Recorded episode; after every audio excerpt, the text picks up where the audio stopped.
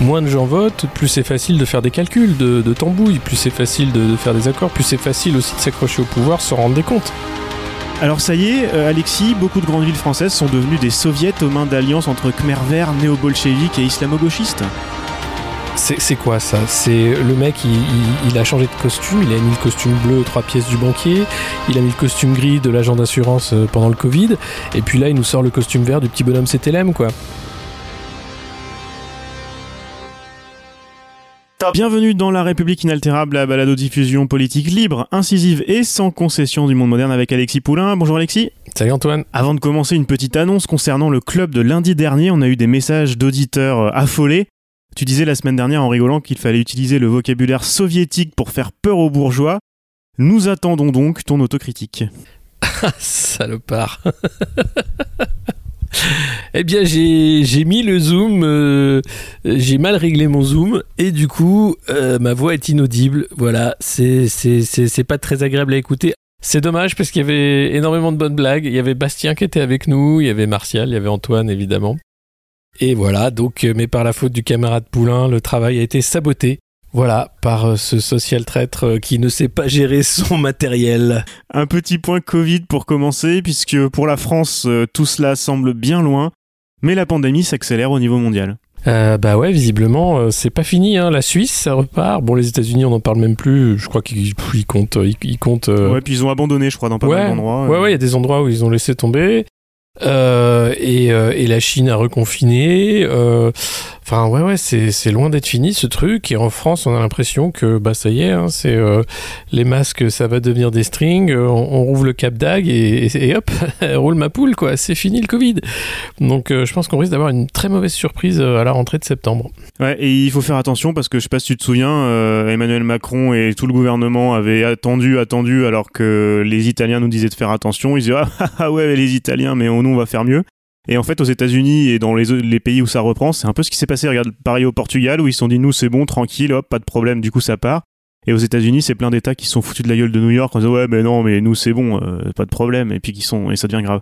Et puis un autre point aussi important, euh, à Houston, euh, par exemple, les lits en soins intensifs sont équipés à, pour un tiers de gens de moins de 50 ans. Donc voilà, c'est loin d'être fini et on est loin d'être au bout de, ce problème-là. Donc mmh. faites, faites attention euh, je rappelle que vous pouvez retrouver les épisodes précédents dans toutes les apps de podcast et sur lemondemoderne.media. Vous pourrez par exemple écouter ou réécouter les épisodes de la semaine dernière. Il n'y avait pas eu de club, mais il y a eu pas mal de choses intéressantes à écouter quand même. Vendredi, Claudine Cordani nous a lu le chapitre 4 de son livre La justice dans la peau et samedi, j'ai discuté avec Ludovic Dubos de CryptPad, une super alternative française et sécurisée à Google Docs pour parler de financement du logiciel libre et de souveraineté numérique. Mes recommandations de la semaine, avec des choses à écouter en français et une lecture en anglais qui nous permettra d'introduire les sujets de la semaine. On commence par la grille d'été de France Culture qui commence. Euh, j'écoute la station moi toute l'année, mais j'avoue avoir un petit faible pour les rendez-vous estivaux. À commencer par la série Avoir raison avec, euh, qui explore l'actualité d'un auteur différent chaque semaine avec l'aide d'un producteur de France Culture. Ça commence par Avoir raison avec Rachel Carson, euh, c'est fait par Emmanuel Laurentin. J'avoue que je ne connaissais cette pionnière de l'écologie politique que de nom, sans avoir rien lu de sa plume, et cette série donne très envie de s'y plonger.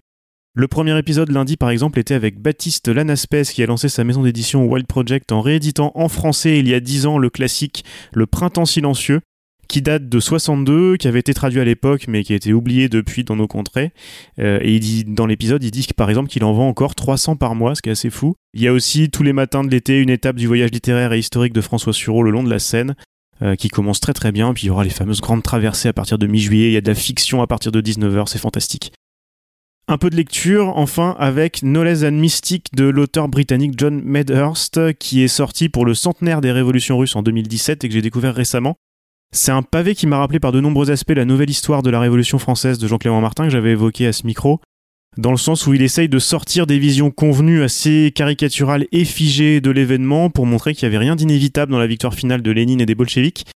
Il remet de la complexité, il montre comment de réelles voies démocratiques étaient possibles tout le long, à quel point les bolcheviks étaient faibles, voire marginaux en février 1917, et comment les autres factions socialistes proposaient des alternatives beaucoup plus démocratiques. Il explique ces différentes conceptions du socialisme en prenant des exemples actuels, notamment, euh, il passe notamment par la comparaison avec le Venezuela et la Bolivie, pas mal, C'est une lecture que j'ai trouvée très importante aujourd'hui, parce qu'on a bien vu par exemple dans la primaire démocrate que Sanders avait du mal à faire comprendre sa version démocratique du socialisme dans un pays traumatisé par la guerre froide et où il est plus facile de crier au stalinisme et au léninisme dès qu'on remet en question le statu quo.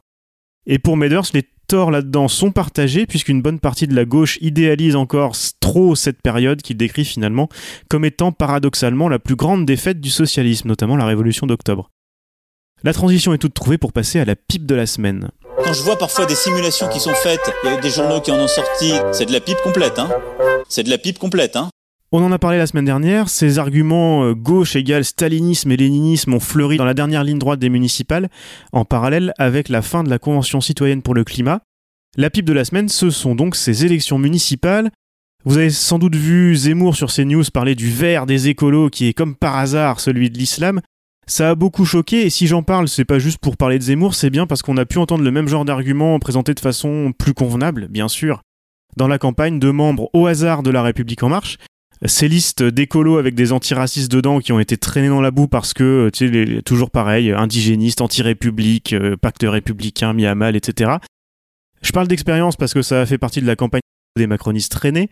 Alors ça y est, euh, Alexis, beaucoup de grandes villes françaises sont devenues des soviets aux mains d'alliances entre Khmer vert, néo-bolcheviques et islamo-gauchistes. Ben oui, apparemment, hein, c'est, c'est, quelle, quelle, tristesse. Pourtant, le président Macron, qui est le meilleur président du monde, ne méritait pas ça. Quelle, quelle ingratitude. Peuple de France, qu'avez-vous fait? Euh, Non, bah après, euh, c'est des élections locales avec, euh, pour moi, la chose la plus inquiétante, c'est le taux d'abstention. Simplement de dire qu'à un moment, on peut plus appeler ça de la démocratie représentative. on peut appeler ça une course à l'échalote, on peut appeler ça des nominations, on peut appeler ça un arrangement entre amis, on peut appeler ça ce qu'on veut, mais 17% du corps électoral qui, qui, qui, qui vote au final, c'est dangereux. Euh, c'est inutile, euh, c'est néfaste. Euh, donc on, a un vrai problème dans ce pays. C'est pas que le Covid, hein, puisque les, taux de participation ne font que baisser depuis des années. C'est à la fois, je pense, la nullité de la classe politique. on est partagé entre des arrivistes, des traîtres et des escrocs c'est euh, le fait qu'il n'y a pas de justice pour ces gens-là. Euh, on le voit encore avec euh, la danse de Balkany, avec, François Fillon qui se plaint de son traitement, avec Nicolas Sarkozy qui maintenant crie aux droits de l'homme avec les pratiques du parquet national financier qui met tout sur écoute pour savoir ce qu'il en est.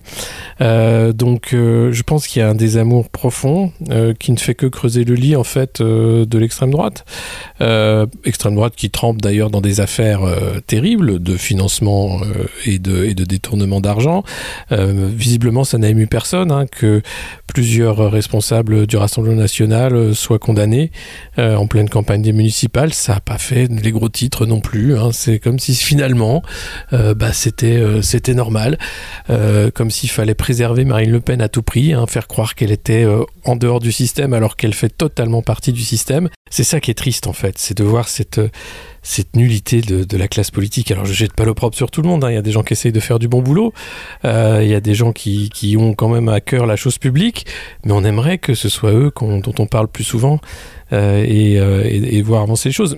Et, malheureusement, je trouve que le, cette victoire des, des, des, écolos socialos dans les pôles urbains est une victoire en demi-teinte à cause de cette de ce désamour de la participation est, euh, extrêmement préoccupant par rapport à, au, vote que sera celui des classes populaires euh, en, 2022.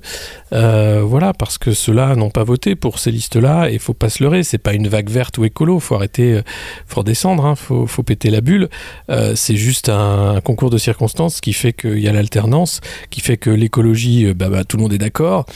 or, l'écologie, il y a, 50 nuances de vert, donc c'est très facile d'être écolo aujourd'hui. Même je crois que BlackRock est, écolo, donc euh, c'est vous dire. Euh, Emmanuel Macron est écolo, donc euh, vous voyez que le, spectre est assez large.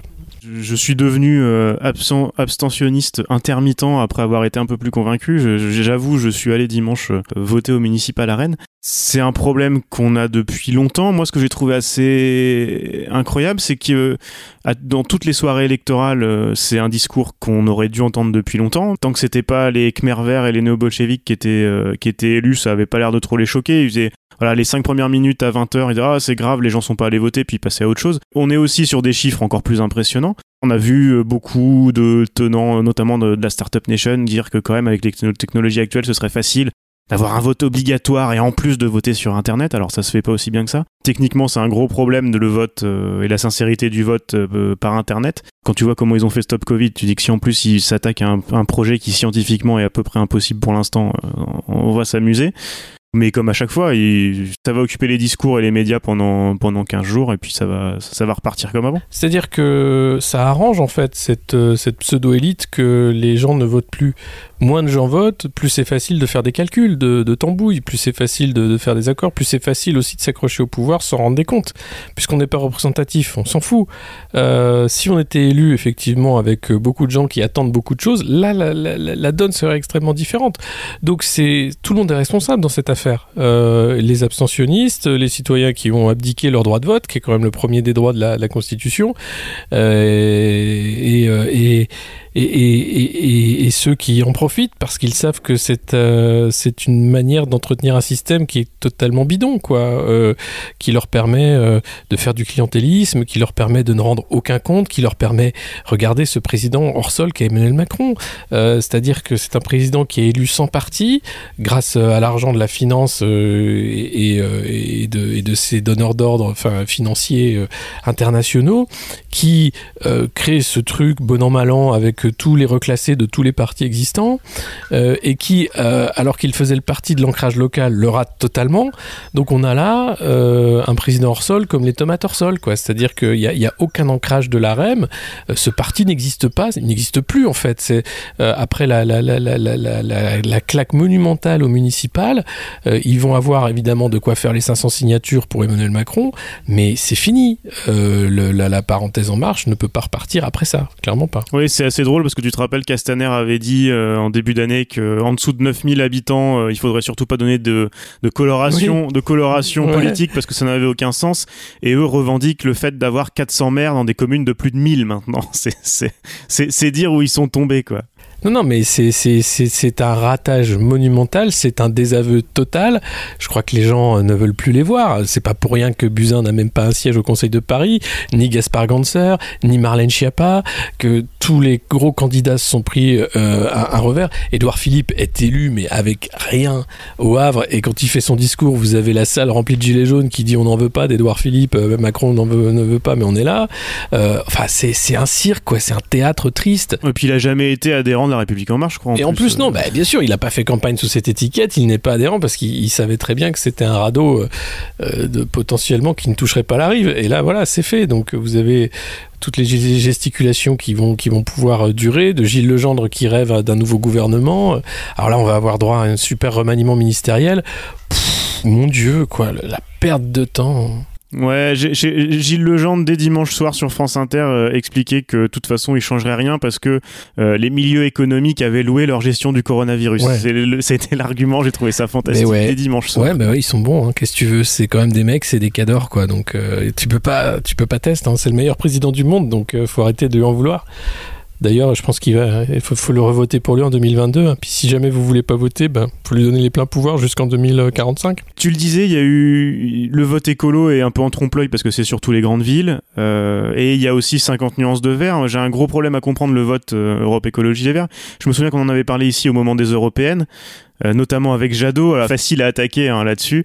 On a l'impression que les Verts ont découplé la question écologique de la question sociale depuis quelques temps, et c'est peut-être pour ça aussi qu'ils réussissent ce qui les met dans une position quand même très inconfortable entre les accusations de gauchisme et de décroissance sur leur droite et de mollesse sur leur gauche. Les premières indications semblent indiquer que ce qui a fait la bascule dans les grandes villes, ce serait plutôt le passage de l'aile gauche du macronisme originel, urbain, aisé, jeune, dynamique, vers Europe Écologie Les Verts. On passe tout de suite au On vous voit de la semaine.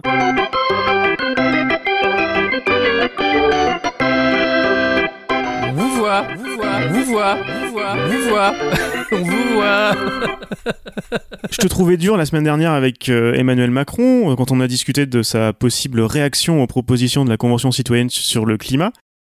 Je ne pensais pas qu'il ferait autant œuvre de récupération politique et en même temps d'enterrement de première classe. c'est peut-être en lien justement avec ce que je disais sur, euh, sur le vote urbain aisé, jeune et dynamique chez ELV. Il va essayer de les récupérer. C'est dingue. Je, je sais même plus par où prendre le problème pour te lancer là-dessus sur les annonces à la suite de la convention citoyenne. Là, j'abandonne. Bah non, mais j'ai j'ai fait mon édito de, de, mardi matin euh, sur Sud Radio là-dessus. En fait, c'est euh, le, greenwashing, quoi. C'est, l'allié euh, parfait de la finance et des financiers. Hein. Ça fait longtemps qu'ils ont appris comment faire du greenwashing. donc, il n'y a, a, aucune surprise. Évidemment, la Convention citoyenne pour le climat, c'était de la démocratie washing, démocratie participative washing. Donc, on fait croire que on fait entendre travailler les citoyens lambda par tirage au sort pour trouver des trucs. Et derrière, c'est le président hein, qui les reçoit et qui dit vous avez été géniaux, c'est super, mais alors vos trucs là, bon bah moi j'ai trois jokers, hein. donc ça, ça, ça, on laisse tomber. Par contre, ça, euh, je suis plutôt d'accord, ça c'est vachement bien, puis on fera un référendum parce que tout le monde est d'accord. Hein. Euh, c'est quoi ça? C'est le mec, il, a changé de costume, il a mis le costume bleu, trois pièces du banquier, il a mis le costume gris de l'agent d'assurance euh, pendant le Covid, et puis là il nous sort le costume vert du petit bonhomme CTLM, quoi. Et il va repeindre sa maison en marche, en ruine, avec du vert pour faire croire que ça repart. C'est purement une campagne électoraliste de greenwashing pour faire croire qu'il est le champion de la Terre. même s'il faut faire attention au vert, hein, parce que ça, ça plaît pas trop sur CNews le vert, faut qu'il fasse gaffe. Ah bah oui, ah bah, bah, attention, parce que oui, bien sûr, c'est le vert de l'islam, hein, comme, comme tu l'as dit, comme disait Moore. Donc, de toute façon, mais En Marche vient de nulle part. Euh, donc, ils, ils n'ont que, que, que pour projet, en fait, d'essayer de survivre et si leur survivance est dans EELV, ils vont trouver les moyens de le faire. Euh, alors petitement, hein, ce, sera, ce sera une petite survivance, mais il suffit simplement d'essayer de répondre à l'offre politique du moment. Euh, c'est ce qu'ils appellent se réinventer. Ils se réinventent à peu près tous les mois. Euh, il devait y avoir l'an 2 du quinquennat, le tournant social du quinquennat, le, Emmanuel Macron va se réinventer, l'AREM va se... Les mecs, faut arrêter, quoi. À un moment, soit vous avez des convictions politiques et vous savez pourquoi vous vous battez, soit vous êtes là simplement parce que vous aimez le pouvoir et et c'est tout ce qui vous intéresse. Et dans ce cas-là, ça commence à se voir et les gens veulent pas de vous au pouvoir. Donc euh, c'est ils, se croient au service com et RSE de BNP Paribas les mecs quoi. Ouais, mais c'est mais BlackRock qui euh, son, le message de, bonne année du président de BlackRock était pour dire que cette année BlackRock allait euh, investir massivement dans le vert, arrêter de soutenir le fossile, etc. Donc la finance c'est aussi la porte de sortie de la finance. Hein. C'est ce qu'il appelle réorienter les forces vives de l'économie vers vers une économie plus verte. C'est remettre une pièce pour polluer plus longtemps. Euh, donc euh, Total va faire beaucoup d'éoliennes, Total va commencer à faire de, du, solaire, Total va faire plein de trucs. Hein. Beaucoup de plasturgie aussi, euh, de, tout faire pour que le pétrole se voit moins dans les, dans les comptes et pour qu'on continue de, de, gaver les actionnaires, mais continuer surtout de polluer la planète comme on le fait, euh, voire plus rapidement encore, parce qu'on n'a pas le choix, parce qu'il va falloir cracher du profit après le Covid et que ça, ça se complique. Donc euh, moi, je, je, je, je, ne comprends pas en fait qu'on continue avec ces gens-là, qui sont les, les, leaders autoproclamés du monde libre, euh, qui sont pires que Trump en fait, parce que Trump au moins il dit, ouais, vous savez votre truc, l'écologie, je m'en fous. Hein. Moi, moi c'est la thune qui m'intéresse. Bon, moi c'est clair. Là, les mecs, ils font semblant, ils te font des circonvolutions pour t'expliquer que il faut concilier économie et écologie, que la croissance c'est super important, mais on ne fera pas de croissance sans péter la planète. Lundi, les citoyens de la Convention euh, ont eu beau lui expliquer que c'était des propositions interdépendantes. Il a mis un joker, comme tu l'as dit, sur certaines, notamment la taxe sur les dividendes, évidemment. Pour d'autres, il a transmis au gouvernement. Alors pour certaines, il a carrément enterré, mais pour d'autres, il a transmis au gouvernement. Exemple avec l'interdiction de la pub pour les SUV. Réponse hier matin de Bruno Le Maire sur BFM TV. Est-ce qu'il faut aller encore plus loin jusqu'à l'interdiction de publicité sur tout produit polluant, ben, ouvrons le débat sur le sujet. En tout cas, ce à quoi je suis favorable, c'est une transparence totale. Je suis plus réservé là-dessus. Ah oui, Mais en revanche, que, on informe. Le président de la République a dit oui. Hein, je, vous dis que je suis favorable à ce qu'on informe le consommateur, à ce qu'il y ait une transparence totale.